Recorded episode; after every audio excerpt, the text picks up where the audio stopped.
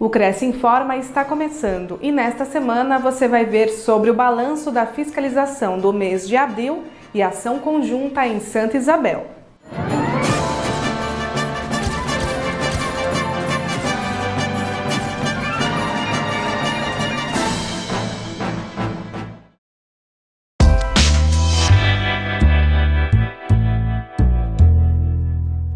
Fiscalização divulga os números de abril. As blitzes do Departamento de Fiscalização do Conselho continuam intensas em escritórios, imobiliárias e plantões de venda em todo o estado. A Superintendência do Cresce divulgou os números obtidos com esse trabalho no mês de abril, demonstrando o empenho dos analistas em orientar e disciplinar o exercício da profissão. Foram 9.338 autos de constatação emitidos e 3.879 diligências realizadas. Com isso, os analistas emitiram 997 autos de infração e 1.487 notificações após detectarem irregularidades nas visitas, e 144 pessoas foram autuadas pelo exercício ilegal da profissão. Isso resultou em uma média de mais de 543 processos por dia.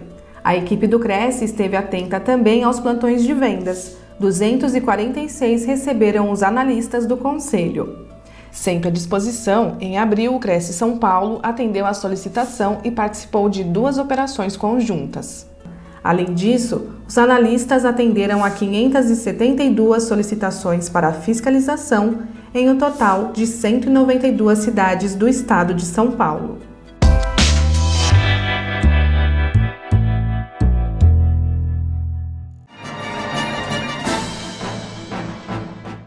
Operação conjunta fiscaliza loteamentos em Santa Isabel.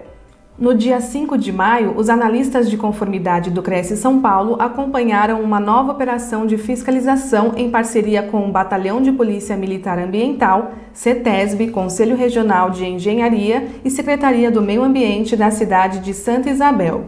O objetivo da Blitz foi detectar a instalação e comercialização de loteamentos clandestinos em áreas de proteção ambiental na região. Os analistas do Cresce buscaram um possível envolvimento de corretores de imóveis na venda dessas áreas, assim como a ação de pseudocorretores, causando inúmeros prejuízos à população. Mais um trabalho hoje realizado com o Grupo de Fiscalização Integrada do Alto Tietê e Cabeceiras, hoje especificamente no município de Santa Isabel. É a primeira vez que estivemos aqui nessa região fazendo essa fiscalização e como notadamente foi visto, é um uma ocupação que está sendo iniciada. Já se apercebe que não é ocupação por pessoas de vulnerabilidade social, porque as habitações aqui, embora estejam em seu início, mas elas já têm um pouquinho mais de, de, de requinte nas construções, algumas já têm até área reservada para piscina, posto de abastecimento com luz solar, e é uma área de preservação de mananciais, então irregular. Não poderia estar ocorrendo essas construções e tem alguns loteamentos aqui que visivelmente já estão demarcados. Não identificamos nenhum corretor no local, mas tivemos aqui acesso a um processo em que consta a confecção de um contrato social. Essa foi uma identificação que a gente teve de uma atuação envolvendo um corretor e uma imobiliária que consta nesse processo. Mas no local, na intermediação direta, a gente nada identificou, mas sabemos sim que por trás sempre acaba ocorrendo sim algum intermediador.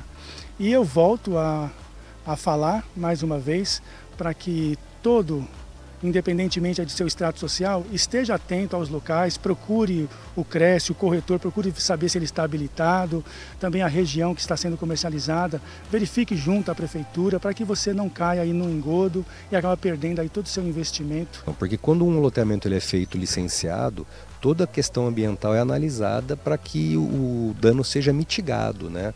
o dano seja menor, você possa fazer uma implantação sem que haja tantos danos.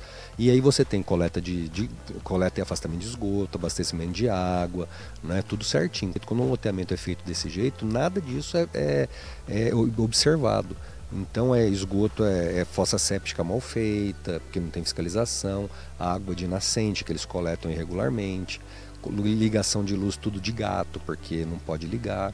E Fora os, as movimentações de terra, supressão de vegetação, intervenção nas faixas de preservação, na área de, área de preservação permanente dos cursos d'água e nascente, que acaba assoreando tudo, né? deixando cada vez uma produção menor de água. A expectativa é coibir esse tipo de prática de loteamento clandestino, que é uma prática muito danosa para a sociedade, que envolve vários aspectos, tanto aspecto criminal, né, é um crime fazer loteamento clandestino, tem a questão do, da fiscalização dos corretores de imóveis também, que não podem também vender loteamentos, e a parte civil, né, é, de, de, de coibir, enfim, multar, eventualmente demolir quando for o caso, e por fim a parte ambiental também, né, que muitas vezes loteamentos estão em áreas irregulares, de mananciais. Aluguéis residenciais subiram 0,76% em abril, depois de terem subido 0,97% em março. Os dados são do Índice de Variação de Aluguéis Residenciais, que foi criado para medir a evolução mensal dos valores de aluguéis residenciais do mercado de imóveis no Brasil. Em 12 meses, o índice acumulou uma alta de 8,84%. O aluguel residencial em São Paulo passou de uma alta de 0,74% em março para um aumento de 2,30% em abril. No Rio de Janeiro, o índice saiu de alta de 2,50% para redução de 0,25% no período. Em Belo Horizonte, de alta de 4,76% para queda de 3,83%. E em Porto Alegre, de recuo de 1,67% para aumento de 1,24%.